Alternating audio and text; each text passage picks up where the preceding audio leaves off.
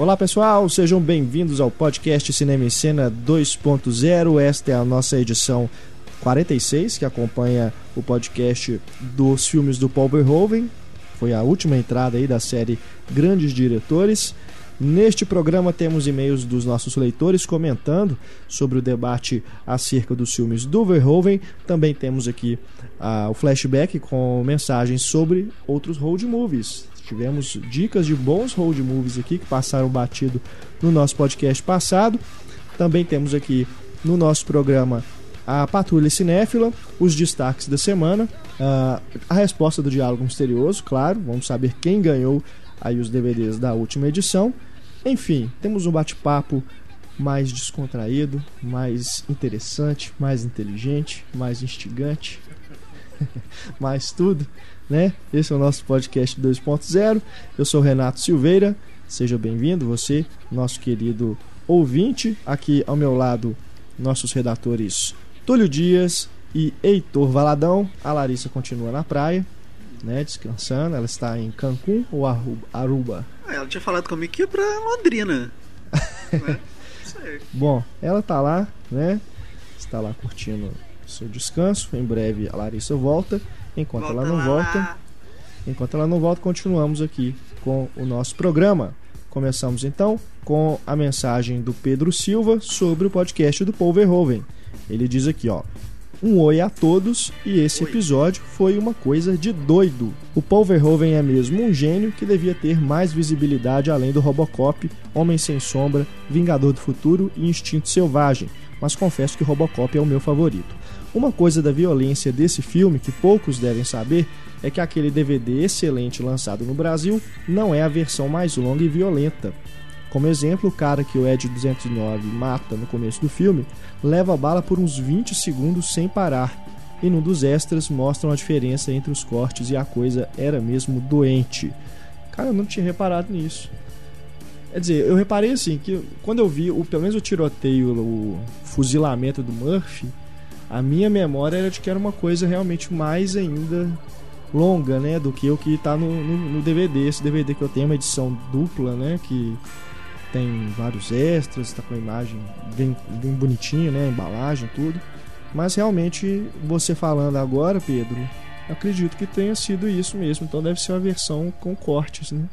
É, a versão que eu tenho mais memória dela assim gravada é a versão que passou na Rede Globo, infelizmente, que eu assisti uhum. 200 vezes quando eu era menino em VHS, né, gravado um VHS. É, eu, eu me lembro, assim, que o fuzilamento do Edge 209 era bem longo. É. Mas 20 segundos eu acho meio um pouquinho de exagero. Pensa bem, 20 segundos você é. vendo um cara lá. É, acho, tá, acho que nem o Verhoeven é, não, ia, eu... não ia sobrar nada do cara, pô. 20 eu segundos. agora fiquei realmente na dúvida se esse DVD que eu tenho é a versão é, cortada ou estendida, né? Infelizmente, em Blu-ray ainda não saiu aqui no Brasil. Não. Eu sei que saiu fora, mas também dizem que é uma edição que as pessoas podem descartar e esperar um relançamento, que a imagem não está muito bacana. Eles então, relançaram, eles relançaram, eles lançaram o primeiro, né, Robocop em, em Blu-ray e depois lançaram uma caixinha com os com três. Os três é. Né? O que me. Eu fico meio desconfiado também de que não seja uma remasterização, assim, não. Porque, pois se é. eu não me é. engano, não é nem da. É de qual estúdio? Da MGM? Ah, nem sei, cara. Porque esses filmes da não Canon, essas lançou, coisas, os direitos sei. mudando de mão e é, tal. É. Pode ser que seja, né, uma edição bem fuleira mesmo. Não. O Pedro continua aqui falando, ó, do Robocop vai direto para esse projeto do Verhoeven sobre Jesus. Ele falou que o Robocop seria o equivalente de Jesus. Levou primeiro um tiro na mão surgiu andando sobre a água no final, matou o vilão com o espeto colocado na mão. e o próprio fala na faixa de comentários que quer um dia filmar o diabo matando Deus ou algo parecido. Que que é isso, cara? Mais do que tudo, o cara é mesmo um apaixonado e tem um entusiasmo que chega a ser contagiante. Nos extras e nas faixas de comentários, podemos ver e ouvir um cara quase sem ar de tanto que tem para falar do que se passa pela tela. Acho que é nos comentários do Vingador do Futuro que ele e o roteirista se atropelam o tempo todo. Legal essas coisas, né, cara? Você vê um, um diretor que é realmente apaixonado pelo, pelo que tá fazendo, né? Ah, aí só completando aqui o e-mail do Pedro, Por sinal, dizem que as sequências do Vingador do Futuro seriam Minority Report, com os mutantes telepatas, e O Vidente, com o filme do Nicolas Cage, né, do, dirigido pelo Lee Tamahori, que também seria aí uma continuação do Vingador do Futuro.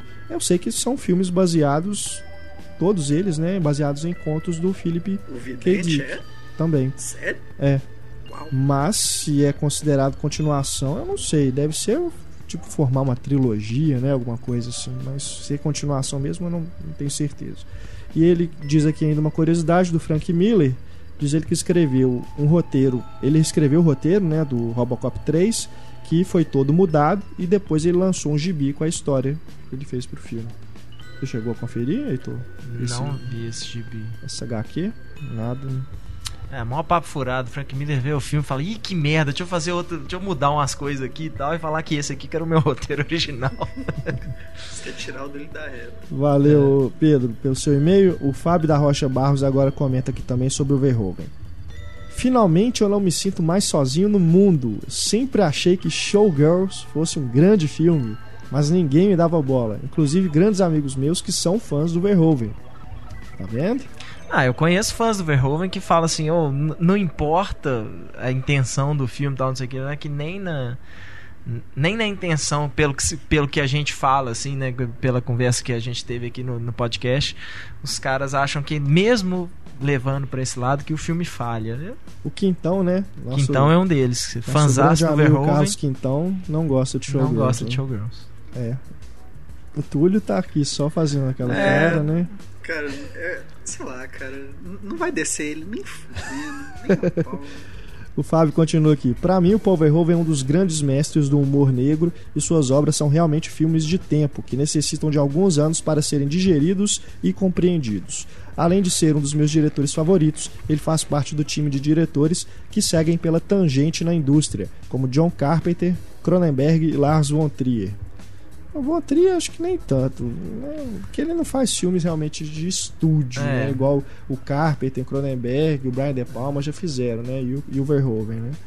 Mas é, enfim, é polêmico ah, do mesmo jeito. A, a, o que é uma pena, assim, o Cronenberg ele, ele é um cara de muito mais status do que o Carpenter, por exemplo. É. Né? Ele consegue astros pros filmes dele, ele, né, os filmes dele são premiados aí mundo afora e tal. Sim. O Carpenter, infelizmente, hoje ele realmente é um cara que tá tendo que trabalhar independente mesmo, né? Pra fazer é. o que ele quer, ele tem que, tem que fazer completamente fora de estúdio. Muitas vezes ele não consegue, né, um elenco que presta, ou mesmo assim, dinheiro suficiente para realmente colocar a visão dele ali na tela, mas. É foda. E o Fábio completa aqui dizendo que ouvir este podcast é uma experiência muito especial, já que discute o toque típico de humor do diretor em sequências históricas de Instinto Selvagem, Conquista Sangrenta, Vingador do Futuro, Robocop e principalmente Tropas Estelares, onde parece que ele fez questão de estudar malhação e subverter o famoso I Want You do Tio Sam. Genial. Parabéns e um grande abraço a todos. Valeu demais, Fábio, pela sua mensagem. Chegamos aqui agora à hora dos destaques da semana, as notícias mais comentadas, mais acessadas, que deram mais o que falar, né, durante Polêmicas. a última semana aí. Começamos com a encoxadinha. Tô zoando. Não vamos falar, né? Não vamos. Não vamos falar do... Não vamos entrar em questões, né? É, que aqui não é o fantástico, né? Nós não vamos né? fazer um outros um veículos, sobre, né? Já sobre já abordaram aí. Mas enfim. ah, meu Deus do céu. Encoxadinha, foi a palavra da semana. Né? Grande abraço, Robert Pattinson. Vamos aqui agora. Tivemos aí o lançamento do primeiro trailer do Cloud Atlas. Primeiro filme. Ah, primeiro filme. Aliás, primeiro filme em quantos anos, né? Dos irmãos Wachowski. O último dele foi o Speed, Speed Racer, Racer, né? Já tem aí uns 4 anos, né? Mais ou menos. Né? Filme dos irmãos Wachowski com o Tom Dricker. Aquele sobrenome meio difícil de pronunciar, mas é o, é o diretor do Corra Lola Corra, Trama Internacional, Perfume, né? lançaram um trailer de 6 minutos, né? 6 minutos e ainda teve direito a uma, um comentário em vídeo. Né? Porque é uma rara aparição, inclusive, da Lana Wachowski. É isso que eu ia falar, assim, a gente né? não pode falar os irmãos Wachowski, né? Agora que é a Lana e o Andy Wachowski. É porque o outro continua homem, né? Então... Mas enfim. É também, né, no, no, um comentário que não é sobre cinema, né? É tudo mas, muito exótico. Mas é muito. Achei realmente muito estranho a Lana Wachowski falando, né? Causa aquele estranhamento porque a gente nunca vê, né? Falando realmente causou um estranhamento, mas enfim. Sobre o filme. Vocês viram o trailer? Seis minutos. Eu assisti não. Não viu? Que isso, Túlio? Porra, seis minutos, é o filme todo ali, cara. Tipo, daqui a pouco eu não vou ver. Mas aí é que tá, Vai ter mais cara. de 50% do filme, igual Homem-Aranha. Ah, mas aí é que tá. Eu acho que nem se tivesse meia hora de trailer eu entender o que, que eles querem fazer com esse filme. Que tá me cheirando uma grande bomba, infelizmente. E eu gosto uma muito coisa dos ambiciosa que do pode Tom dar Twitter. muito certo, né? Pois é, eu acho que só vendo o filme mesmo. Esse é daqueles filmes assim que por trailer, por cartaz, sinopse, essas coisas não dá pra você arriscar muito não. O que, que quer dizer, né? Nem se vai ser bom, se vai ser ruim, mas o que, que é aquele filme. Porque é realmente uma coisa, né? São várias histórias, vários personagens, várias, São seis histórias, vários né? tempos, né? São seis histórias, né, principais ali, os personagens, os atores vão trocando de personagem, né? Tem uma coisa no passado, uma coisa futurista, um negócio meio. Nossa, é uma, é maluquice. Eu acho que se Eu tô, funcionar, tô curioso, tô intrigado pra ver, mas confesso que não tô botando muita fé, não. assim que é bom. É, Eu não boto, não boto fé nem porque tem o Tom Tickwer no meio lá, que também não acho um grande diretor, não. Acho que é um cara legal, assim. Os Wachowski, sei lá, os Wachowski quando eles se levam mais a sério, assim. Não sei. A gente tem que pensar O problema é esse, é justamente isso, levar, se levar muito É, a ele- sério. eu, né? eu- o- alguns filmes dele tem essa áurea, assim, que, tipo, quando eles acham que eles estão bem cultos, assim, né? É. Bem diferentes e à frente do tempo deles e tal. Né? Eu, eu sou mais o Wachowski, assim, do primeiro Matrix, que é uma coisa mais os caras tentando mostrar serviço, né, e, e conseguiram, do que do- das continuações que eu já acho que aí eles já estavam achando que eles estavam por cima da, da carne seca. O Speed Racer eu gosto muito do filme, eu acho um Também, filme também. subestimado. Eu acho o seguinte, se o filme não funcionar, Matrix 4 vem aí, hein? Será? É, eu não duvido que vai sair o Matrix 4 em algum momento, não. Mas. É, Não sei se Matrix seria. um- A, a- a- a trilogia acabou muito mal, assim, junto ao público, né? ah, assim. mas ainda faz muito. É, tem ainda, um tá- apelo ainda- é, ainda tem um apelo muito forte com fãs de ficção científica, né? Eu É acho bom que. que, tomara que eles botem a poderiam Carrie fazer Ann Moss no filme, coisa. que trabalha muito pouco. pro- É, Ao meu ver, trabalha muito pouco. mas vendo aí o, o- A gente falou essa coisa de se levar muito a sério, né? De ser pretencioso ou ambicioso. O, vendo esse vídeo comentário, eles falam isso, que eles quiseram fazer um filme grandioso, baseado justamente na paixão que eles têm por ver filmes grandiosos, né? Com essa uma coisa épica, né? Vamos Pois ver, é. né? O que, que vai sair. Uma Mas- coisa é porque saber você ama fazer. uma coisa, é. você não vai outra conseguir coisa, né? O diretor precisar aparecer pra explicar, introduzir o filme. Não é uma, eu acho que é uma coisa que já demonstra que tem um certo problema ali. É, tipo, nós temos que explicar o filme pra você primeiro, pra você ir assistir e entender o filme, É, né? Qual que é a eu- intenção do filme.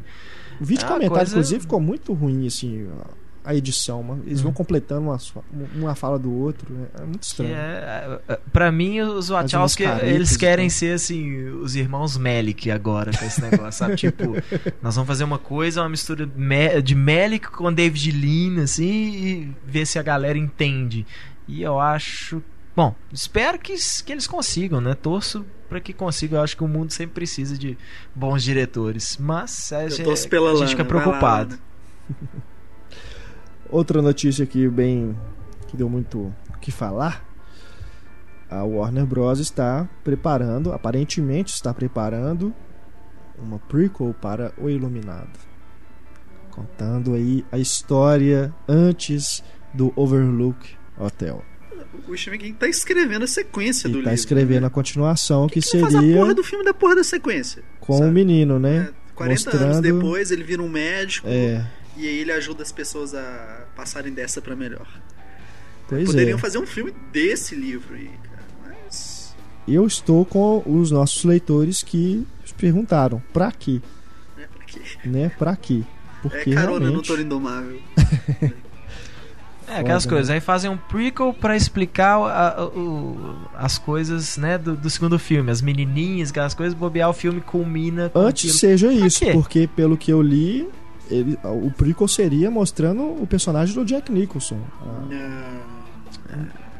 não tem porquê. Porque o cara ele fica maluco depois que ele vai pro hotel. né? Né? Bacana seria, hum, que seria mais interessante no caso, seria, se for fazer uma prequel, é mostrar o que, que aconteceu no Overlook Hotel, né? Embora também acho desnecessário. Mas vamos ver aí se isso vai pra frente mesmo. Tomara que não. É. Os Vingadores, Heitor. Agora o papo é de que tem uma série de TV a caminho. Não seria uma série de TV baseada nos super-heróis, mas uma coisa ali com personagens secundários. Você bota fé? Olha, eu. Pelo que eu li nas notícias, eu fiquei imaginando que seria tipo. Não sei se vocês conhecem uma série em quadrinhos chamada Powers, do Brian Michael Bendis e do Mike Avon Omen. Que é isso, são policiais num mundo de super-heróis. Né? Policiais comuns no mundo de super-heróis. Que é muito interessante. Mas a, existia um piloto né, em, em andamento que parece que o, o estúdio não aprovou o piloto. Dizem que, vai, que eles vão refazer o piloto, que o, que o canal, se eu não me engano, é o FX que estava por trás. Ainda tinha fé e tal, não sei o que, mas. é, eu acho que é uma premissa muito legal. Pode virar uma coisa muito interessante. Igual tem. Não sei se ainda tá saindo essa série, mas era uma série muito legal que, que a DC Comics tinha, que se chamava Gotham Central. Que era o. Era o departamento de polícia de, de Gotham City. Mas né? isso em HQ. Em HQ, é. E, e era uma série muito bacana. Eu parei de ler, assim, mas. é, é, mostrava, assim, ele- eles se focavam mais em histórias policiais mesmo. Só que se passava em Gotham City, então sempre tinha aquela coisa, aquele apelo de super-herói, assim, no, no fundo, né? Assim, vamos dizer. Entendi.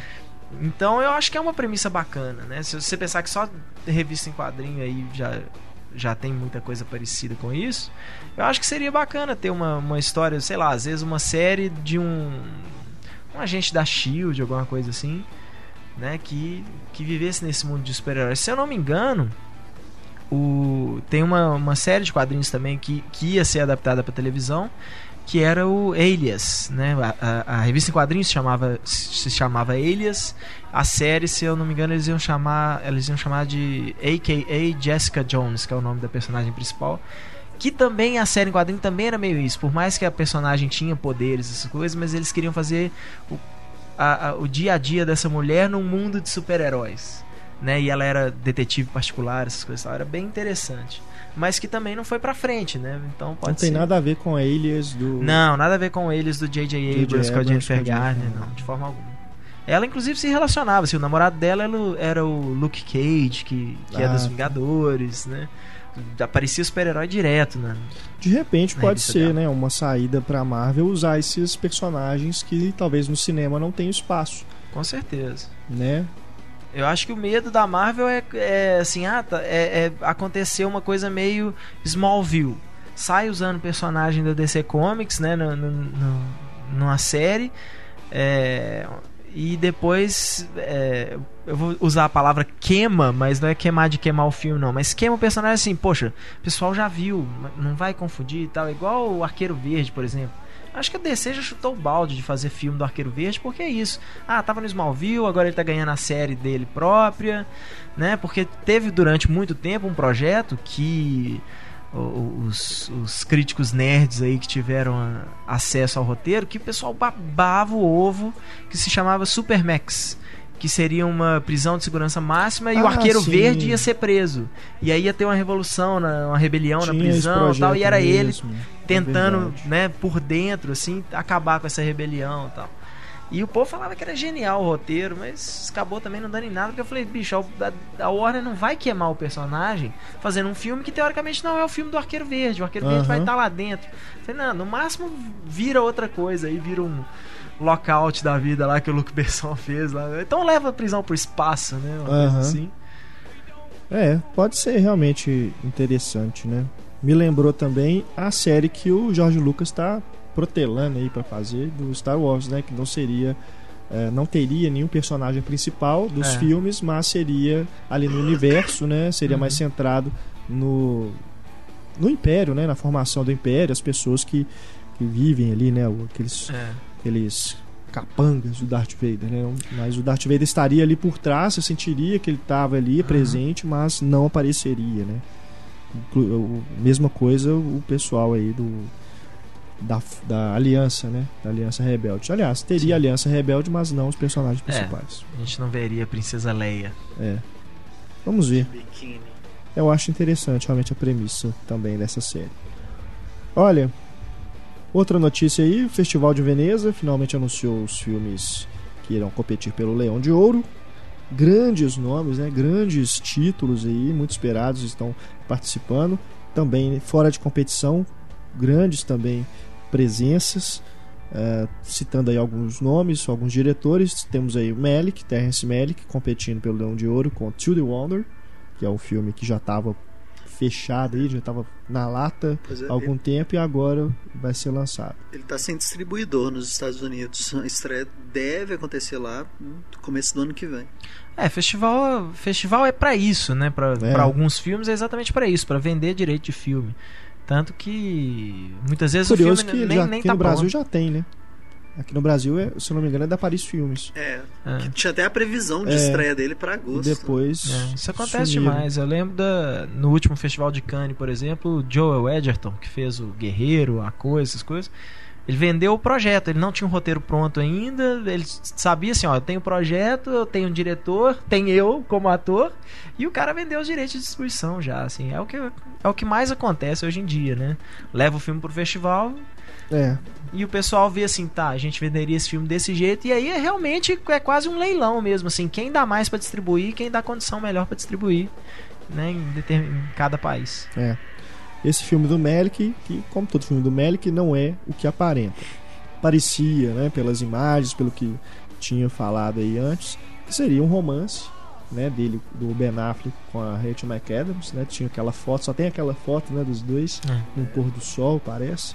Mas já havia comentários, inclusive do próprio diretor do Festival de Veneza, que o filme tem uma relação muito próxima com a crise financeira mundial. Tem alguma coisa a ver com os impactos disso na sociais, afetivos, enfim. Então, ficamos aí na expectativa de tudo The Wonder. Outro aí que está muito sendo muito esperado, muito aguardado é o novo filme do Brian De Palma. Yay! Passion. Com, hum. mais, novamente Rachel McAdams e Numi Rapate, ou Rapate, Rapate. Né? O filme que me surpreendeu por já estar pronto, que começou a ser rodado, se não me engano, em fevereiro. Brian De Palma mostrando que está em forma. Já filmou, já montou, já vai, vai apresentar lá. Ainda que cópia que é apresentada em festival muitas vezes, muitas não, vezes é, não a é a final. Mas ficamos na expectativa de que seja mais um grande filme e que ganhe logo distribuição no Brasil, porque o último do De Palma, Guerra Sem Cortes, foi para Imagem Filmes que está com o filme na gaveta até hoje. Nem DVD Nem lançou. DVD? Nem DVD. Brincadeira. É um absurdo. Eu espero que a gente seja presenteado com belas imagens. Belas imagens. Uma história... O The Palma a gente sempre pode esperar belas imagens. Belas imagens. Com Rachel coisas gostosas de se observar. Aquela sensação que, de água na boca. aproveitar que a Larissa não tá aqui hoje, né? Vamos... Vamos nos desinibir. Né? Não, as fotos. Vocês ficam, vocês ficam inibidos perto da Larissa? Eu, hein? Que a gente tem que pedir desculpa pra ela. Tem que Eu não desculpa. peço desculpa pra ninguém. Se eu falo... Imagina, se eu tô falando aqui, tem moças mulheres ouvindo o negócio que eu vou ficar preocupado com o que tá aqui. É Desculpa, diferente. mulheres. Ah, diferente nada. É. Gente. A Lalá tá do lado, Aqui a né? gente tem os olhares da Larissa, Pois é. os olhares. Não, o tema, o tema do programa não é esse. Vamos voltar pro tema? Bom, temos aí também em Veneza o Takeshi Kitano, também está competindo pelo Leão de Ouro. Fora de competição, temos filmes do Robert Redford, do Kiyoshi Kurosawa, que é um diretor muito interessante. Vale a pena, você que não conhece, vale a pena conferir o Tóquio Sonata, Sonata de Tóquio. Um filme muito bom, também inédito no Brasil até hoje, só passou em festivais. E ele também fez o original do Pulse, né? Aquele filme que foi, foi ganhou uma remake americano, filme de terror. Ele começou fazendo, fazendo filmes de horror. Esse Tóquio Sonata já é um drama familiar. Também tem lá seu sua coisa de horror, mas não é um filme de horror pleno. Vale a pena conferir. Também novo filme do Marco Bellocchio, que é o diretor do Vincere, um filme que foi muito, muito elogiado. Ele também está competindo, aliás, ele está fora de competição, assim como Manuel de Oliveira. Oh, Manuel de Oliveira, um exemplo. Brincadeira, hein, Manel? Né? Todo ano tem filme do Cent, cara. Cento e quanto? Cara, não sei, mas é 102, mais 106, né? é uma coisa assim, cara. Impressionante. Pelo amor de Deus. Podcast Grandes Diretores. E temos aí também uh, novos filmes do Jonathan Demme, do Spike Lee. Do Spike Lee, inclusive, é o documentário do Michael Jackson, né? Sobre o Michael Jackson. Bom. O do Paul Thomas Anderson, não? Paul Thomas Anderson vai passar em Toronto. Ele teve a estreia antecipada no circuito nos Estados Unidos. Né? Vai estrear lá em setembro. Ficamos aí na expectativa de que o filme chegue aqui antes também. Toronto também vai ter o Pra Alegria da Larissa, o Ben Affleck, né? Com Argo. Argo, é mesmo. Toronto e Veneza, né? São festivais que são muito próximos um do outro, acaba um, começa o outro. O Veneza agora, e 28 de agosto. 28 de, 29 de agosto a 8 de setembro. E Toronto já começa em setembro também, a primeira semana de setembro. É, e são os filmes de lá que, junto com os de Cannes, que acabam formando a programação do Festival do Rio e da Mostra de São Paulo. Então vale sempre a pena acompanhar a cobertura desses festivais para saber né, se programar o que ver, que, que deve ser bacana de acompanhar aqui no Brasil nesses grandes festivais. Ou seja, nada de Tarantino, né? Tarantino parece que vai ficar só pro final do ano mesmo, né? A não ser que passe aí. No Festival do Rio e na Mostra de São Paulo, eu acho muito difícil. Viu? Ah, não passa Tarantino não. Não passa porque o filme já tá, já tem estreia marcada. Pois é, Unidos, já tem assim. estreia. É, é, é, quase como um filme de estúdio mesmo. Ele É. não vai sair rodando em festival.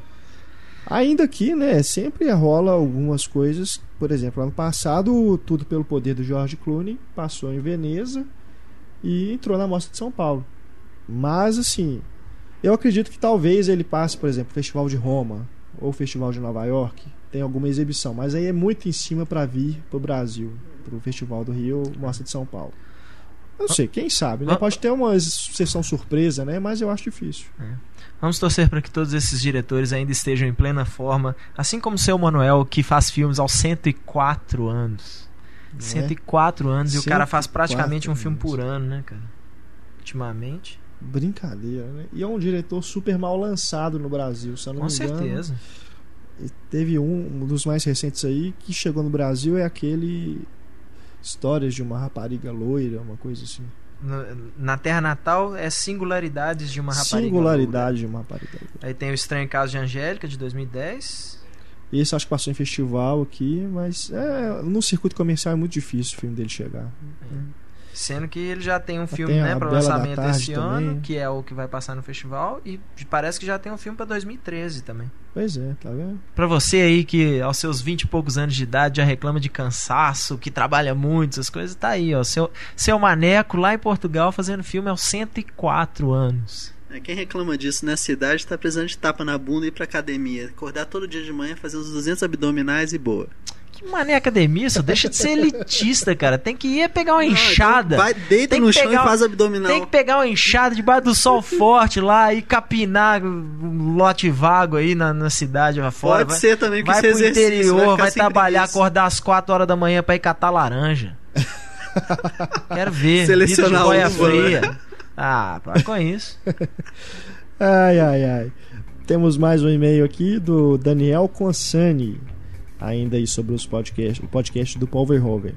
Querida equipe do Cinema em Cena, Oi. já disse, mas nunca é demais. Parabéns pelo trabalho. Adoro os podcasts e os ouço todas as terças e quintas de maneira quase religiosa. Obrigado. Amém. Agora, gostaria de pontuar uma coisa que me desagrada. Ixi. Ah, não. Ponto, não tava, tava indo tão bem. Próximo e-mail. Olha só. Esse culto oitentista, ele coloca entre aspas, que muitos programas acabam virando, a exemplo do último sobre a obra do grande Paul Verhoeven. Ora, eu sei que existem laços emocionais e nostálgicos que compelem todos vocês a supervalorização dos filmes e diretores que fizeram a diferença nos anos 80, a chamada década perdida, lembrem-se. Mas me incomoda essa desproporção de gente que manja tanto da sétima arte como vocês. Dá a impressão que Verhoeven, Carpenter, Cronenberg, Zemeckis, Rainer, McTiernan, etc., todos os diretores dos quais gosto, Cronenberg mais que todos, são geniais, cujas obras são seminais e intelectualmente sofisticadas. Dá a impressão até que são maiores e mais importantes para o cinema do que Bergman, Ozu, Penn, Welles, o Wilder, Billy Wilder, né? Hawks, Ford, Lumet, Chaplin, Fellini, Renoir e muitos e muitos outros. Não sei, pode ser cisma minha, mas realmente acho que é preciso colocar as coisas numa perspectiva crítica mais ajustada. É bom, esse culto aos anos 80 aí tem o trem da memória emocional, né, cara? Não tem jeito. Os filmes que você vê como quando criança, que você curte quando criança, esses filmes crescem com você e crescem cada vez que você vê, né? Os filmes realmente bons, porque tem muito filme dessa fase aí que na hora que você vai ver de novo, assim, então você fala, putz, eu gostava disso, assim, entendo que eu gostei disso na época, mas hoje você vê que não é não é mais grande coisa. Mas é, é, é, acho que é por isso que a gente cita tanto esses caras, né? Não que eles sejam geniais. É, tem não. alguns nomes na lista que você colocou Verhoeven, ali. Carpenter, não, tudo bem. Palma, pra mim são gênios. Não, sim, sim. É, mas não, mas que eu falo, por exemplo, ele citou, se eu não me engano, o Rob Reiner também. É, não. Rob Reiner não é genial, ele Zé tem filmes geniais, ele tem alguns é. trabalhos geniais, tem filme e tem trabalhos de medianos a medíocres mesmo, assim, né? Coisa que você assiste e fala assim, aham, tá bom, né? Ainda bem que eu não fui ver no cinema, né? Eu vi, é. no, em casa mesmo, na TV a cabo, né? Não precisei pagar para assistir um filme desse. Mas é isso aí, eu acho não, que. É, eu acho interessante. É, é igual. É igual. Isso que ele coloca. É. Mas é igual, eu tava. Mas eu discordo. Eu, é, é o que eu sempre falo dos filmes do Christopher Nolan, por exemplo, assim. Que é um filme, são filmes legais, assim, tal, tecnicamente bacanas, né? mas não me pegam. Não é aquele filme que eu acabo de ver e eu penso assim, não, quero ver de novo. Porque é tudo muito cerebral as coisas tal. Então, muitas vezes, por mais que a gente veja e reveja os grandes diretores, mas eu acho que a gente acaba revendo mais e falando mais e, e, e, se empolga mais com aqueles filmes que tem aquele lugarzinho especial no coração, né? Acho que isso é para todo mundo. Acho que, assim, tem que dar o tempo também, sabe? Tipo, o programa é recente, a gente começou com essa série esse ano e tem um monte de diretor legal que a gente quer falar. E a gente vai falar. A gente é. vai falar. O Bergman tá na pauta, sabe? Tem o Stanley Kubrick, que todo mundo fala, tá Não, na é, pauta. Exatamente. Se a gente for observar da série Grandes Diretores, Tivemos aí o Spielberg, que se encaixa aí. Você tá pau a pau, né? Anos 80, vamos dizer, né? É da nossa. A gente cresceu assistindo, assim como o Verhoeven e Cronenberg. É. Agora, a gente falou de Sérgio Leone, a gente falou Billy de Billy Wilder, Roman Polanski, Martin Scorsese. A gente tem tentado é, equilibrar as coisas, mas a gente não vai falar só de Chaplin, Fellini, Renoir, Welles e tal. Por quê? Primeiro, já se falou muito sobre eles, né? E não se falou muito sobre Cronenberg, Verhoeven, que mais? É. Esse, esses dois, né, diretores né, seminais, Mas assim, outros já tem tanta coisa sobre Brian eles, De né, Palma, John Carpenter, né? São diretores aí que são dos anos 80 e que a gente com certeza vai falar. Já estamos, já está previsto aí na nossa pauta de, da série Grandes Diretores falarmos sobre, falarmos sobre esses diretores. Especial... Mas também vamos falar sobre o Bergman, sobre o Kubrick, muita gente tá pedindo o podcast é. do Kubrick, com é. certeza nós vamos fazer. Será que é o Mas... próximo? Não, é o próximo. Eu acho que essa coisa da gente falar muito do, dessa coisa oitentista também é especialmente por isso, por, por muita gente, especialmente a nova geração, que não conhece não caras conhece. como Carpenter, como De é, Palma. Exato, e, e às vezes até assim, por trabalharem pouco hoje em dia, e, e, terem e não serem caras que são uma unanimidade assim e a gente gostar tanto deles é esses caras que precisam de defesa o Bergman não precisa de defesa né é um cara que Exato. Hitchcock é nosso... Bergman tá, a Hitchcock a gente fez não ainda, ainda não, não. É. mas também é outro é outro que tá que, na, né, na lista vamos fazer tem o certos diretores Renoir tal é, né, esses caras não precisam de, de defesa eles não precisam de adulação eles já têm a gente tem que tem que proteger os é as zebras aí, né? Que de vez em quando faz um filme aí que o povo não curte, aí o cara fica sem grana tal. A gente tem que é, é, é, mostrar, eu acho, igual a gente fez com o Showgirls e o Verhoeven, que, peraí, né? Vão, vão rever isso aí, que, esse conceito aí que todo mundo tem sobre o filme. É, o nosso Nesse o caso aí, não reviu o meu conceito, não. É, nosso objetivo, né, como críticos de cinema, como jornalistas, é também esse. Não é só falar aí dos, dos grandões, né, dos medalhões aí do cinema, é, mas também tá pegar algumas coisas para provocar. Com certeza. Né? Eu vi comentários de, do pessoal falando, né, Paul Verhoeven, né, tem tanto diretor mais importante, vocês vão falar de Paul Verhoeven justamente por isso. Exatamente por isso. Né? Eu acho muito legal, às vezes, quando eu vejo na, nas críticas do Pablo, os comentários que o pessoal deixa assim: ah, vi o filme, achei mais ou menos, aí li a crítica e tal, aí vi um monte de coisa que eu não tinha reparado no filme, fui ver o filme de novo, achei o filme do caralho. Você fala, pô, isso é massa, né? Você conseguir dar uma, uma, uma coisa nova para alguém, né? Uhum. Um cara ver uma coisa de forma diferente. Muito legal isso. Tá bom, Daniel? Então é isso, cara. Assim, não é realmente um culto oitentista né, como você colocou aqui, mas eu, eu sei que você não quis dizer isso é, de uma forma negativa, mas é, foi uma crítica construtiva, mas é isso, só explicando realmente assim, não tem nenhuma intenção aqui de só celebrar nos 80 como muita gente faz, porque a gente vê que virou moda celebrar nos 80. Mas aqui a ideia não é essa, é porque realmente são diretores que são sim geniais. O Brian De Palma para mim é tão genial quanto o Bergman, o, o Verhoeven também. Bom, aqui agora o Wallace Andreoli. Olá, povo do podcast Cinema em Cena. Muito legal ouvir vocês falando dos filmes do Paul Verhoeven. Aliás, isso foi legal. A gente recebeu, foi da série Grandes Diretores, acho que só atrás do Spielberg, o, o do Paul Verhoeven foi que a gente mais recebeu e-mail. Aí, tá e mais comentários que eu vi também, o pessoal retweetando, é, falando vezes... se parabéns por vocês terem falado do Paul Verhoeven. Às vezes tá, tá cheio de defensores é do Verhoeven aí que se achavam pois é, sozinhos é, no mundo. E... Cheio de Verhoeven. E Verhoeven podem esperar deprimido. aí. O Carpenter já é um dos próximos. Podem aguardar aí que já tá na lista. No mês que vem? Não, não, mas tá vindo aí. Relaxa. Continuando Parece aqui o, o Wallace. Acho esse holandês maluco um dos cineastas mais bacanas e subestimados das últimas décadas. Robocop e Tropas Estelares são pequenas obras-primas mesmo, e confesso que fiquei salivando para assistir a Showgirls, um filme do qual sempre me mantive distante, justamente por esse massacre que ele sofreu da crítica na época de seu lançamento. E crítico de cinema sabe de alguma coisa? Aliás, vocês sabem dizer se foi lançado em DVD no Brasil? Não foi. Não foi, palhaçada. Pesquisamos aqui depois que eu li o seu e-mail, o Wallace, não realmente não foi lançado no Brasil. Ele foi lançado em Blu-ray agora, não foi? Em Blu-ray foi nos Estados Unidos. É. Uma edição super bacana. Mas não tem legenda em português. Não tem né? legenda em português. Ai, caramba. Ah, e sobre o Homem Sem Sombra, pelo que eu me lembro, existe a famosa cena do estupro nos extras do DVD. É, eu não, eu não tenho o DVD do eu, Homem Sem Sombra. Eu, não, eu acho que eu não tenho mais. Eu acho que quando eu comprei o Blu-ray eu me desfiz do meu DVD também. É.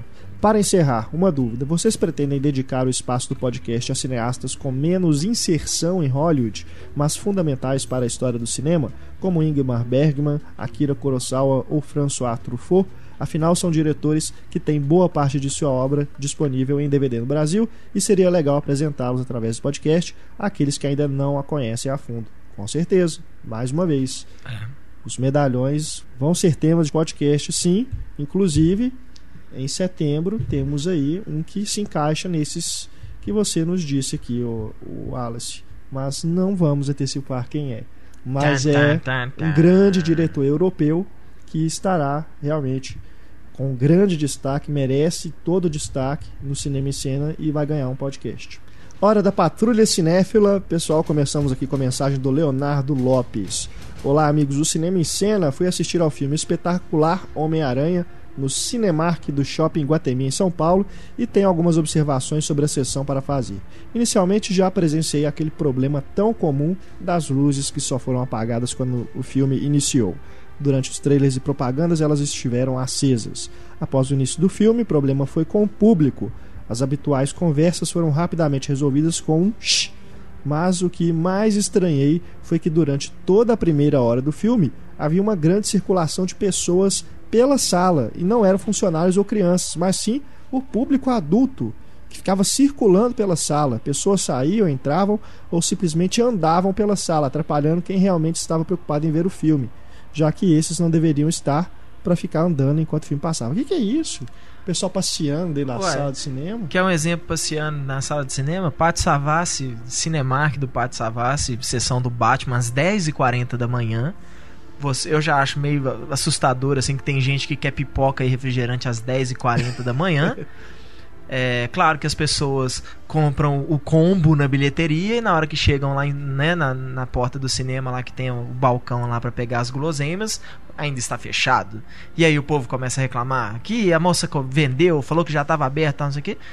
E depois, durante o filme, a funcionária do Cinemark sai na fila falando: Foi você que tinha comprado o combo, não sei o quê? Você ah, quer tá a sua pipoca tal, E vendendo, que tipo, praticamente isso, vendendo cara. as coisas durante o filme, entrando na sala, atrapalhando as pessoas tal. Teve uma hora que ela atrapalhava um cara que assim, ela entrou na frente da, na fila da frente de uma forma que se eu fosse o cara que estava sentado do lado, eu tinha dado um chute na mulher assim, falar assim: oh, "Minha filha, some daqui". Cara.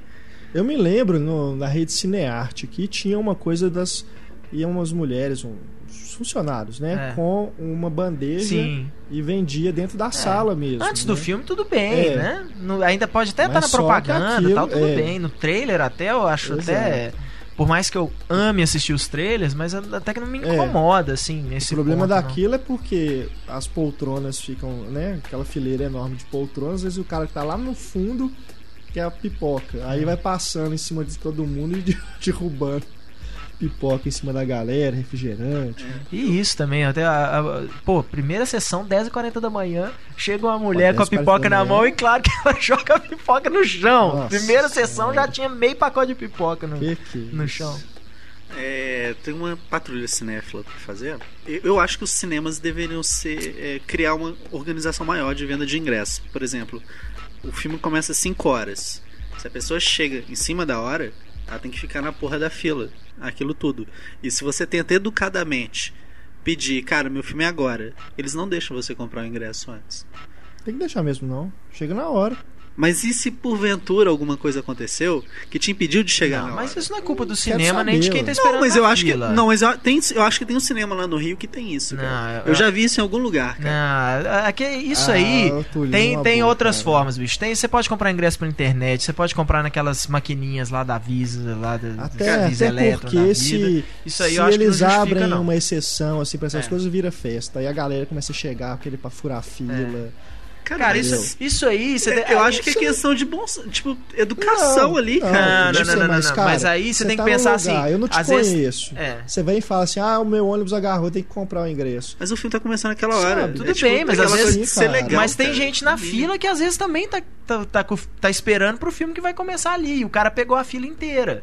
Entendeu? Tem que pensar nesse tipo de coisa. Na próxima vez, Túlio, você usa todo o seu charme. Eu usei, não deu. Vai, na, vai no pessoal na fila. Pessoa, a próxima pessoa na fila assim: Aqui, Foram eu te dou o dinheiro, você pode comprar para mim que, que, meu filme vai começar agora. Eu, eu cheguei pra mulher: Olha, desculpa te interromper, mas meu filme começa às 5 horas. Eu quero ver se não vou perder o filme. Se eu ficar nessa fila, a fila tava enorme. É. Eu vou assistir, entrar na sala às 5 e 20 Ela olhou pra mim: Não curta e grossa. Peraí, cara. mas isso aí foi a moça da bilheteria ou a moça da fila? A, moça da fila. A da bilheteria, eu já tinha pedido pra ela antes, ela já tinha me cortado. Eu pedi pra um funcionário chegar nela e pedir. Foi qual me cortou no Boulevard.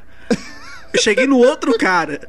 Esse outro cara virou as a costas. Fila, a fila mim, do cara. Boulevard é uma bosta. Ai, Porra, meu. Anda devagar pra caramba. Eu fiquei, tô imaginando a cara da mulher. É. Não.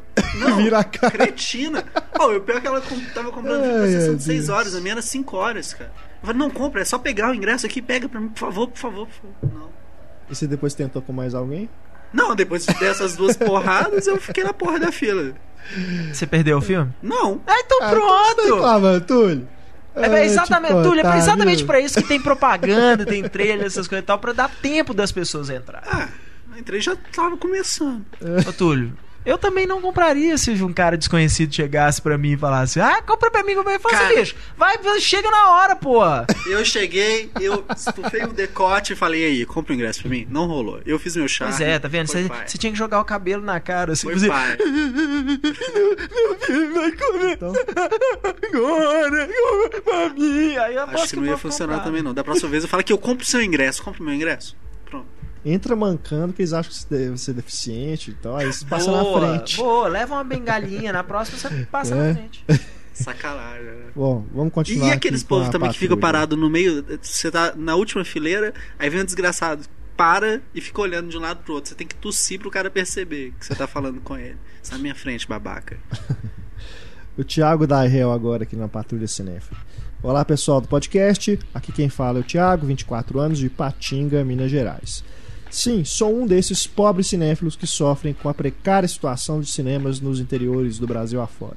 Em Patinga temos o Movicon. Olha só, Movicon tá querendo competir com a Cinemark é. em reclamações.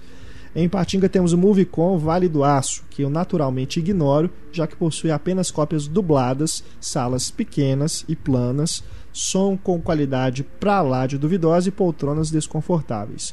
Sabe quando você se sente em um lugar e não consegue encontrar uma posição ideal durante todo o tempo que você está lá? É desse jeito. Já que passo por essa situação por lá, sempre que venho para Belo Horizonte, aproveito para conferir tudo que posso nos finais de semana.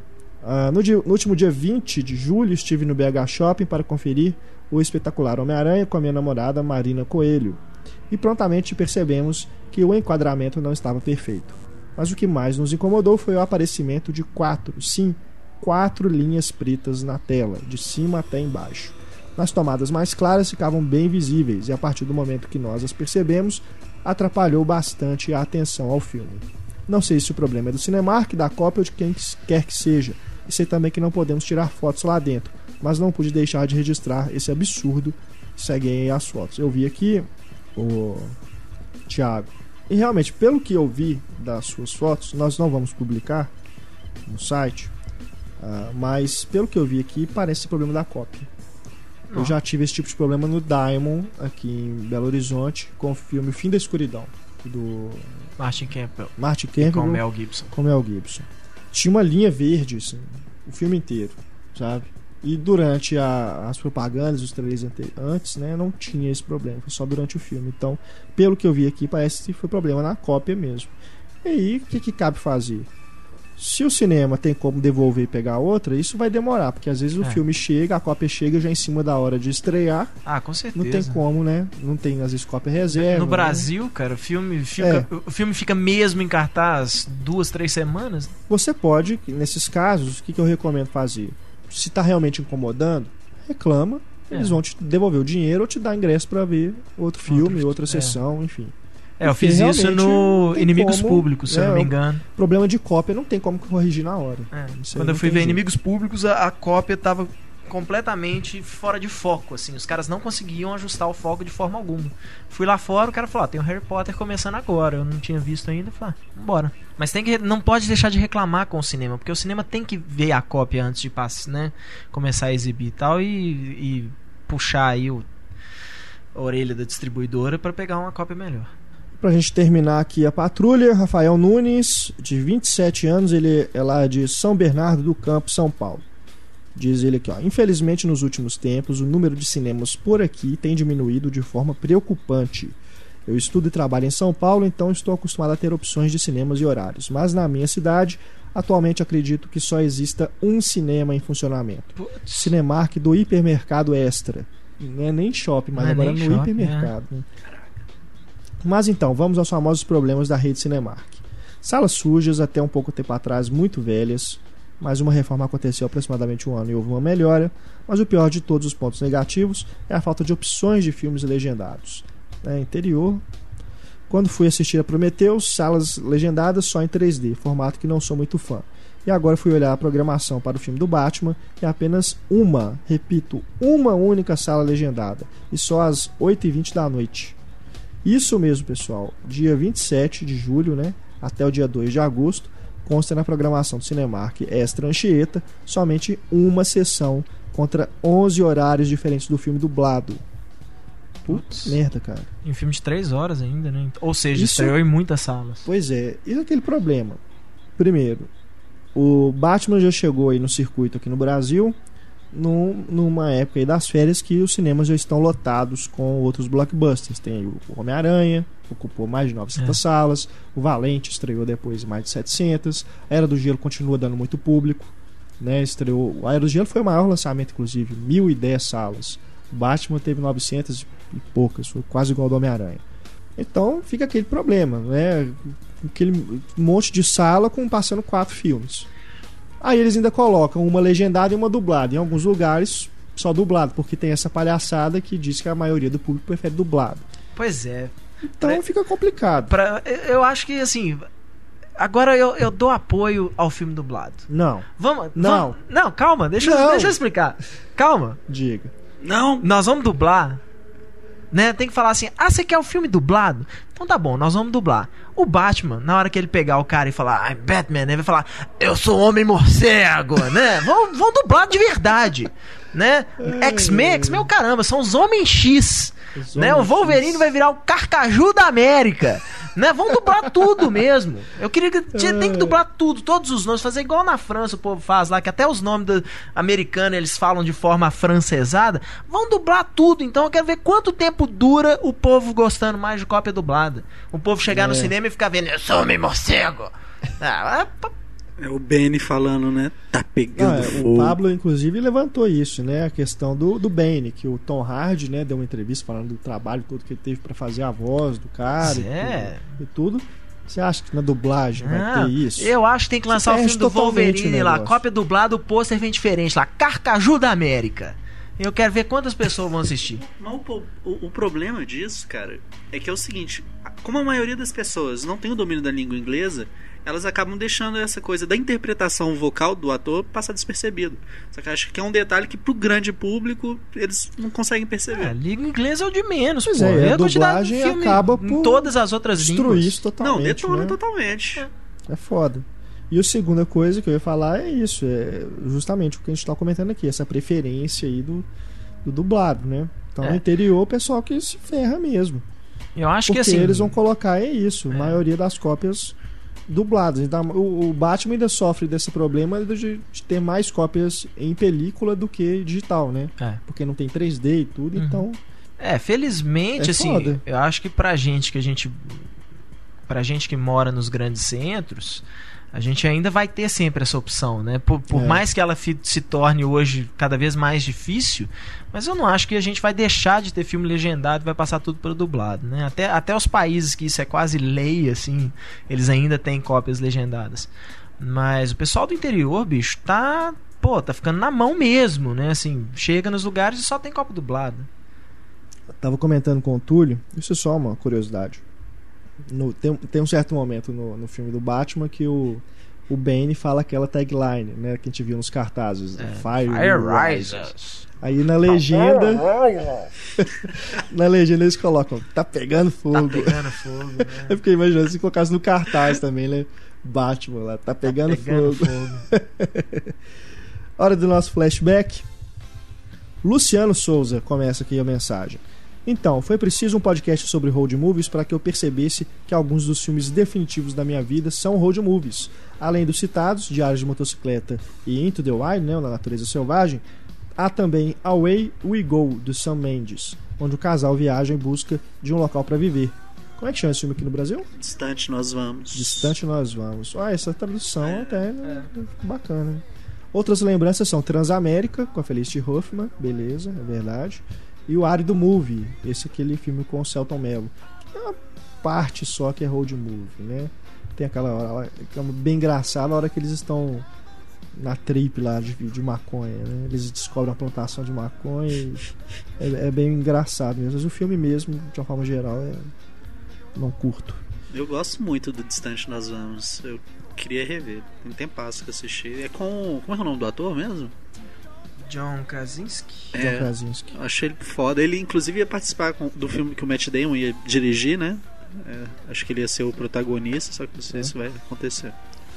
O Luciano continua aqui, ó. E legal como as coisas se encaixam. Citaram o filme As Vinhas da Ira, que eu não vi e nem li o livro, mas li outro livro do John Steinbeck, Connery Hall, mais uma obra definitiva para mim. E o John parece curtir a estrada também. Há uma passagem no livro em que ele relata a viagem de um jovem pelos Estados Unidos onde ele viajava só por viajar. É, tem tudo a ver mesmo com o que nós falamos aí no podcast dos Road Movies. Ainda sobre esse podcast, o Ismael Again diz aqui, ó, caros, eis aqui um road movie que merece menção: Corrida sem fim, Tulane Blacktop, do Mount Hellman.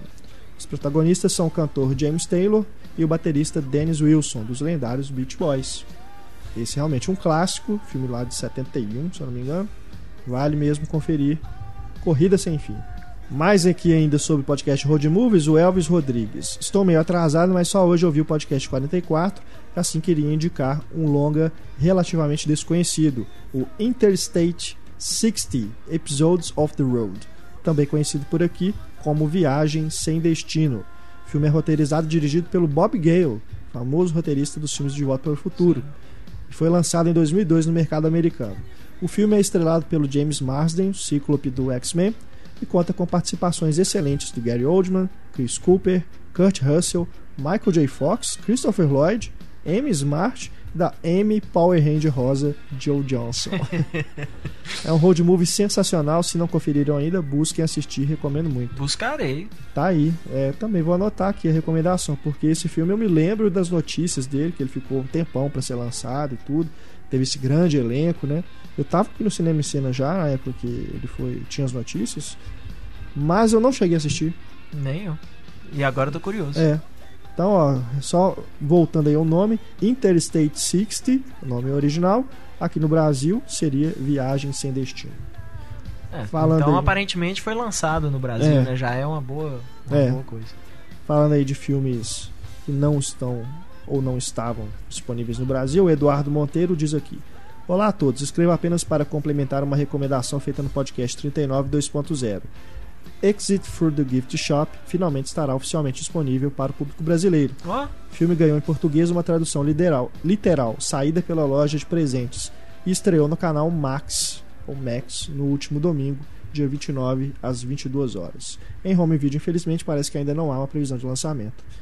Ah, legal, Isso bom acontece saber. de vez em quando, a HBO, o Cinemax e é. tal, passam filmes que não, não chegaram a ser lançados no Brasil. é, vale então, aqui. confiram aí a programação do canal Max Pra é ver a reprise, né? É. é o Cinemax. É.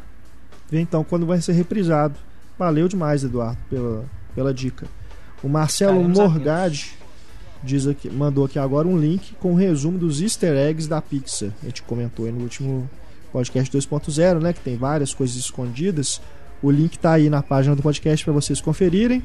E o Gabriel Barreto, para fechar aqui nosso flashback, diz: Engraçado que vocês tenham brincado em querer colocar a Pixar na série Grandes Diretores, pois uma vez quando me perguntaram quem tinha dirigido Up e o nome do Peter Doctor acabou me fugindo na cabeça, eu acabei respondendo a Pixar. a Pixar dirigiu o filme. É, mas é. Ah, sei lá, né, cara? É essa esse padrão de qualidade é. deles é. aí, né? Realmente a gente não a gente acaba não decorando o nome do diretor assim. A gente fala, ah, filme da Pixar, né? Não não tem. A gente não fica muito preocupado. Tirando os incríveis que é o Brad Bird e o Brad Bird é foda. É. Mas até mesmo porque eles participam em conjunto, né? Um coletivo Sim. criativo. É, muitos né? filmes são co-dirigidos. Não é né? tão tem, errado. Tem no, nos créditos, dá pra, você pode observar que tem lá é, time criativo sênior da Pixar. Aí tem lá o nome de todos esses diretores: Brad é. Bird, John Lester, Lee Unkrich, o Pete Doctor, Andrew Stanton. Ou seja, eles podem não estar fazendo o filme, né? Não podem não estar assinando o filme, mas eles sempre dão bicando. conselhos, né? Estão lá bicando o trabalho dos outros. Valeu, Gabriel, pela sua mensagem. Hora do diálogo misterioso. A resposta do nosso desafio do podcast do Paul Verhoeven. Você vai escutar aí agora o primeiro diálogo. Are you ready to die, friend? Fuck you. Oh, in 200 years, we've come for my regret, but I have one life to give for my country to fuck you. Go ahead, drop the stick. Do it. É do filme Velocidade Máxima, que é dirigido por Jean de Bont, que é diretor de fotografia, fotografia do Paul Verhoeven. A gente não chegou a comentar, né? Ele foi diretor de fotografia de diversos filmes do início da carreira do Verhoeven, é. né? Acho que... Também é um cara holandês, um diretor holandês. No Conquista Sangrenta, acho que ele tá. Na região. No Louca Paixão também. Uh -huh. Nos norte-americanos ele fez algum também ou não? Não, não. Acho que foi o último. Conquista Sangrenta, se não me engano, foi o último. E aí você vê no que se transformou Jean Debon, né? Né? Tomb Raider 2. Bom, fizemos aqui o sorteio. O primeiro sorteado leva o DVD de Feitiço de Áquila. É o número Número 20. Número 20, Daniel Medeiros. Fatura o DVD de O Feitiço de Áquila. Parabéns, Daniel. Segundo lugar, o DVD de Esfera. Vai para 35, Emanuel Costa. Parabéns, Emanuel. E por último, mas não menos importante, o DVD de Hack. Vai para o terceiro sorteado, que é o número 31. 31, a Fabiana Cabral. Fabiana Cabral fatura o DVD de Hack. Parabéns, Fabiana. Peço a vocês que enviem pra gente um e-mail com o endereço de vocês pra gente enviar o DVD, tá bom?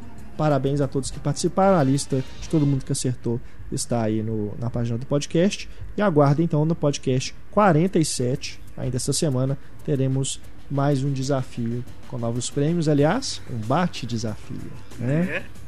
Fica, fica a dica. Bom, Seguindo aqui com mais um e-mail sobre o Paul Verhoeven. Lucas Silva Oliveira. Sei que o filme O Homem Sem Sombra é bem falho, mas gosto muito dele. E ainda acho inacreditável que Gladiador tenha levado o prêmio de melhores efeitos especiais, já que um corpo humano em tantas camadas é muito mais assombroso e, creio eu, difícil de ser feito do que cenários grandiosos. Provavelmente ver o Kevin Bacon em tantos detalhes foi desagradável para a academia. De qualquer forma, a crueldade e violência retratados em qualquer filme do Paul Verhoeven soa muito natural. Até acho que o Mel Gibson vira aluno dele nessa categoria, onde todo o grafismo fica inerente à obra sem parecer gratuito. Mel Gibson realmente, né, os filmes dele, que eles, pelo menos que ele dirige, né, são bem violentos, mas não, não eu só discordo que o, o Mel Gibson seja tão natural quanto o Verhoeven. É, é, gráfico e tudo, mostra as coisas, né? Mas acho que ali há uma um fetiche, talvez, pela violência. Não sei. O fetiche no, no cinema do Mel Gibson. É. Uma coisa assim de. Não sei. Eu, eu, eu tenho tem... uma impressão, não, não, me parece que é tão igual do Verhoeven. Eu, eu, tipo, tem muito tempo que eu vi o Apocalipse, é uma coisa meio de distanciamento, aquela coisa bem crua, assim, sabe? Eu lembro da cabeça é. rolando. É, tem, tem isso, né? Mas eu falo, tem o Paixão de Cristo, até filmes que ele não dirigiu, como O Troco, por exemplo. Tem uma coisa que é mais. Não sei se tem a ver realmente com o que o Mel Gibson, influência do Mel Gibson. É, pegada diferente, mas são, são violentos, né? Os dois. O Edilus Penido, pra gente completar aqui, as participações sobre o Paul Verhoeven. Diz aqui, ó, parabéns a todos pelo ótimo trabalho. Em relação ao podcast 46, faço os seguintes comentários. Primeiro, em Tropas Estelares, há a presença de um ótimo, entre aspas, ator canastrão que também aparece como o vilão em Vingador do Futuro, que é o Michael Ironside, é verdade. E também trabalha com Cronenberg. Ele fez os Scanners. É. Acredito que devido aos traços do seu rosto e a sua voz, ele inclusive é o dublador do Darkseid em vários desenhos do Super-Homem, teve a presença em muitos filmes como Cara Durão. Eu não não por Qual isso no Star... ele é o sargentão lá que tem a mão a mão mecânica o... lá. Ah, só, só. O braço que o Johnny Rico lá fica fanzoca dele. Mas tem o Clancy Brown como o, o instrutor lá dos meninos, que o Clancy Brown acho é, do caralho. É mesmo. É muito legal aquele cara. Outra outra observação aqui do Edulus. Vocês comentaram sobre o caráter ou a ausência dele do personagem de Kevin Bacon em O Homem Sem Sombra. A frase correta sobre o real caráter de uma pessoa, que normalmente é atribuída ao poeta e escritor britânico Thomas B. Macaulay, é a seguinte: A medida do caráter de um homem está no que ele faria se tivesse a certeza de não ser descoberto. É aquilo que você tinha falado, né, Ethan? É. Trocando em palavras mais chulas do, é. da minha falta de cultura.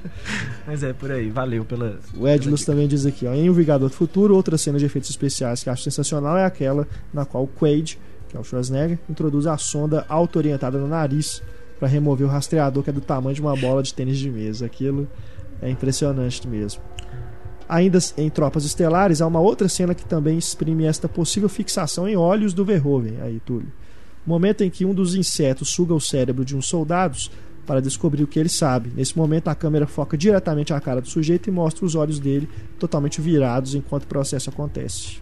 Em Robocop, acho muito válido citar também o que Verhoeven e o Peter Weller conseguiram imprimir no personagem Alex Murphy, que realmente conseguiu me convencer como um homem torturado pela compreensão de que jamais poderá retornar à sua antiga vida com sua família, tendo de abraçar a única opção real que lhe resta, que é ser apenas um policial.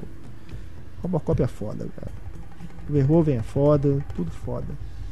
Valeu, viu, Edilus, pela sua mensagem para a gente caminhar aqui para o finalzinho do programa, Cinema em Cena recomenda. Eu começo com a minha recomendação. Vocês, eu acredito que o Heitor conhece essa série, o, o Túlio talvez conheça, mas talvez não tenha acompanhado quanto era transmitida. O Crítico. Sim, muito com legal. A dublagem do John Lovitz. Não é? Essa série que se perdeu aí na TV a cabo. Não é, é. mais reprisada em lugar nenhum. Ela não sei nem se existe em DVD. Existe em DVD nos Estados Unidos. Nos Estados Unidos é, né? mas acho que não tem legenda nenhuma, se eu não me engano. Eu tenho ela em casa, comecei a assistir outro dia. É, ela não tem legenda nenhuma no, no DVD americano também, né? Podemos torcer aí pra ser lançado. E se eu não me cinema, engano, né, se não me engano, ela é produzida pelo, é por um desses caras fodões da animação, assim, o Matt Simpsons, Groening, né? é. É, Então é ele mesmo. Simpsons. É muito bom, né? Ela É. tem um humor negro, né? Aquela coisa de sarcasmo, né? Que é uma coisa bem própria de determinados críticos, né? e que o, o, o personagem ali, que é um crítico, um apresentador do programa, né? Tipo esses do, do Roger Ebert, né? Na televisão, de resenha, de cinema. É muito, muito engraçado mesmo. Essa série, o crítico, como eu disse, sumiu, mas agora você pode ver pelo menos uma parte dos episódios, não sei se estão todos lá, na internet, no site crackle.com.br, que é um site que, se eu não me engano, é da Sony, que disponibiliza séries e filmes na íntegra, de graça. Não precisa nem fazer cadastro, você entra lá e assiste. Tem anúncio, né? baixar? Tem patrocinador. Não, você assiste, só você entrar e assistir. crackle.com.br, o endereço tá aí pra vocês. Me surpreendeu. É, eu, eu, eu peguei, eu descobri isso por acaso, assim, no Facebook, desses. Não, aliás, foi, acho que, se não me engano, do Seinfeld. O Seinfeld é da Sony, né? É. O Seinfeld é distribuído pela Sony. O Facebook do Seinfeld, que eu assino, ele colocou lá, assista a série, os episódios de Seinfeld de, de graça, né, no, no- nesse site. Aí eu cliquei lá pra ver, só que ele me direcionou pro site brasileiro, porque parece que só no americano, no crackle.com, é que tem o Seinfeld e outras séries da Sony. No brasileiro não tem, tem só algumas, e tem o crítico lá, que eu achei super bacana. Pena que tá dublado. Quantas temporadas? Tá dublado, não tem opção legendada. Mas, cara, dá pra, dá pra curtir, viu? Quem não conhece e quem quer relembrar, vale curtir lá o crítico. O link tá aí pra vocês assistirem. Essa série tem quantas temporadas? Acho O que uma crítico? só. É. Umas, bobear duas, uma É. e meia. uma Eu sei que, assim, pelo menos a que eu comprei, a caixinha que eu comprei em DVD é a série completa. E é uma caixinha, É, deve né? ter uns 3, 4 discos só. assim. Aham. Mas é assim, desenho animado de 20 minutos, né? Cabe vários episódios num disco só. É muito bacana. Vale a pena quem não conhece conferir. Quem quer relembrar, assistir nesse site.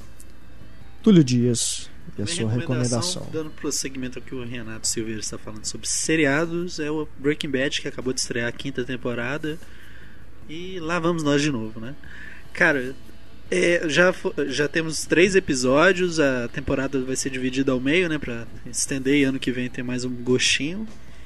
E eu recomendo, o pau começou quebrando, cara. Tá bom. Bacana. Não no sentido que a gente falou no começo do programa, tá? Mas começou quebrando. assim. Ah, não, a gente não falou isso no início do programa. Esquece isso. Falou o quê? O negócio do pau quebrando. Era em off. Deixa, vamos deixar no ar. O que, que é pau quebrando? Heitor Valadão, sua recomendação. Bom, durante a conversa aqui do podcast hoje, eu imaginei. Eu quase mudei minha recomendação, que eu ia recomendar. Pensei em recomendar o Redacted, né, do De Palmo Guerra Sem Cortes.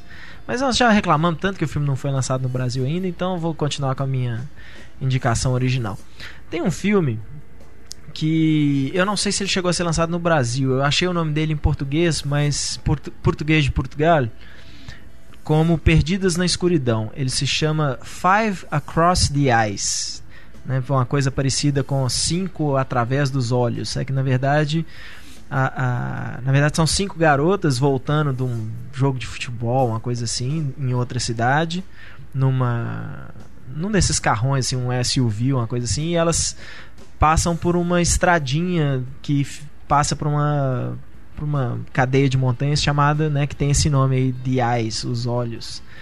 E é um filme de terror baixíssimo orçamento, feito com câmera digital, o som é ruim, as, as interpretações são péssimas, mas ele tem uma coisa aquela coisa meio no osso, assim, que filmes como Massacre da Serra Elétrica, assim, não que seja bom como Massacre da Serra Elétrica, original lá do Toby Hooper, mas ele tem um, ele tem uma qualidade assim que ele meio que fica, né? Assim, eu não, não consigo pegar uma estrada à noite sem, sem lembrar do filme, assim, sem imagens do filme voltar na minha cabeça, assim, é, é bem legal, é bem, meio histérico, assim, eu achei acho um filme bem legal aí para quem gosta de um, de um terror independente aí e tá disposto a, a, a, ignorar o fato de que os caras não têm dinheiro nenhum, então você, né, claro que são atores ruins, não tem efeito visual, né, que presta, tal, mas é um filme que se você tiver uma oportunidade aí de assistir, né, especialmente se for à noite sozinho tal, e entrar aí no, no, clima do filme, eu acho que você não vai se arrepender, não. Cara, a minha única reclamação Bacana. desse filme é a trilha sonora com música de videogame, joguinho Nem de carrinho do Super da trilha Nintendo, sonora, cara. não faz a menor diferença.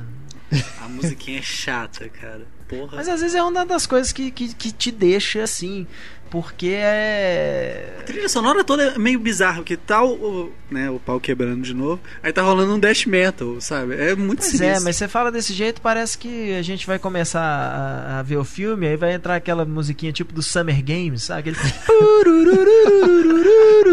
Cara, pior que é quase essa não, música na abertura. Não. Na abertura do DVD, acho que é assim. Summer Games, caramba. Você lembra disso? No Master Lembro. System? Tinha aquele da bolinha, isso tinha que ficar. É, tinha embaixadinha com a bolinha, tinha surf, tinha bicicleta. Ai, ai, ai. Bom, é isso aí. Essas nossas recomendações para vocês, nossos queridos ouvintes. Chegamos ao final do podcast Cinema e Cena 2.0. Túlio Dias e a música tema para irmos embora. Então, vamos dar tchau. Musiquinha do Summer Games. A gente, a gente interpreta ela aqui, vai. Não, corta essa aí. Eu tava assistindo O Homem Sem Sombra e uma das cenas mais legais do filme é, tipo, mais legais que eu falo assim, as engraçadinhas, é o Kevin Bacon fugindo do laboratório, ele com ó, aquele capuz, ele tá ouvindo uma música assustando a molecada. Essa música ele tá ouvindo é de uma banda britânica chamada Skunk Anansi, e a música se chama Charlie Big Potato. Como é que é? Charlie Big Potato. Charlie Batata. É... Ou seja, no lugar nós vamos colocar a música do Summer Games. Né? Cara, o Skunk é o tipo de banda, para quem gosta de vocal feminino, para quem gosta de música porrada, é aquela coisa que você fica assim, maluco, sabe, cara? É um negócio que você reconhece logo nos primeiros timbres, nos primeiros acordes, e a Skin, que é a vocalista, ela canta assim, louca. Tem uma, a Julia ela foi num festival lá na Bélgica e a, a, depois que o show acabou da, da banda, a vocalista foi andar no meio da galera. E ela tava andando com uma roupa toda, tipo, chamativa e achou que ninguém iria reconhecer. Acabaram reconhecendo ela e ela ficou. Ai, sai daqui e foi embora. Mas é muito legal a banda. E nunca Bacana. tocou no Brasil. O dia que tocar no Brasil, eu rapo minha cabeça igual a dela. Ela é carequinha.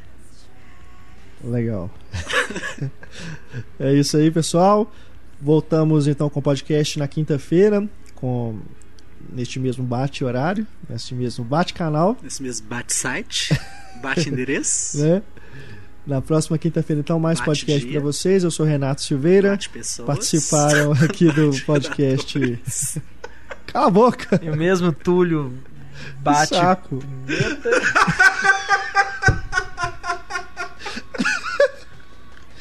ah, meu Deus do céu. É isso aí, tá vendo, né? Vocês estão vendo como é que tá o clima aqui, só porque a Larissa não tá aqui. Volta, Larissa. Ai, ai, ai. É isso aí, pessoal.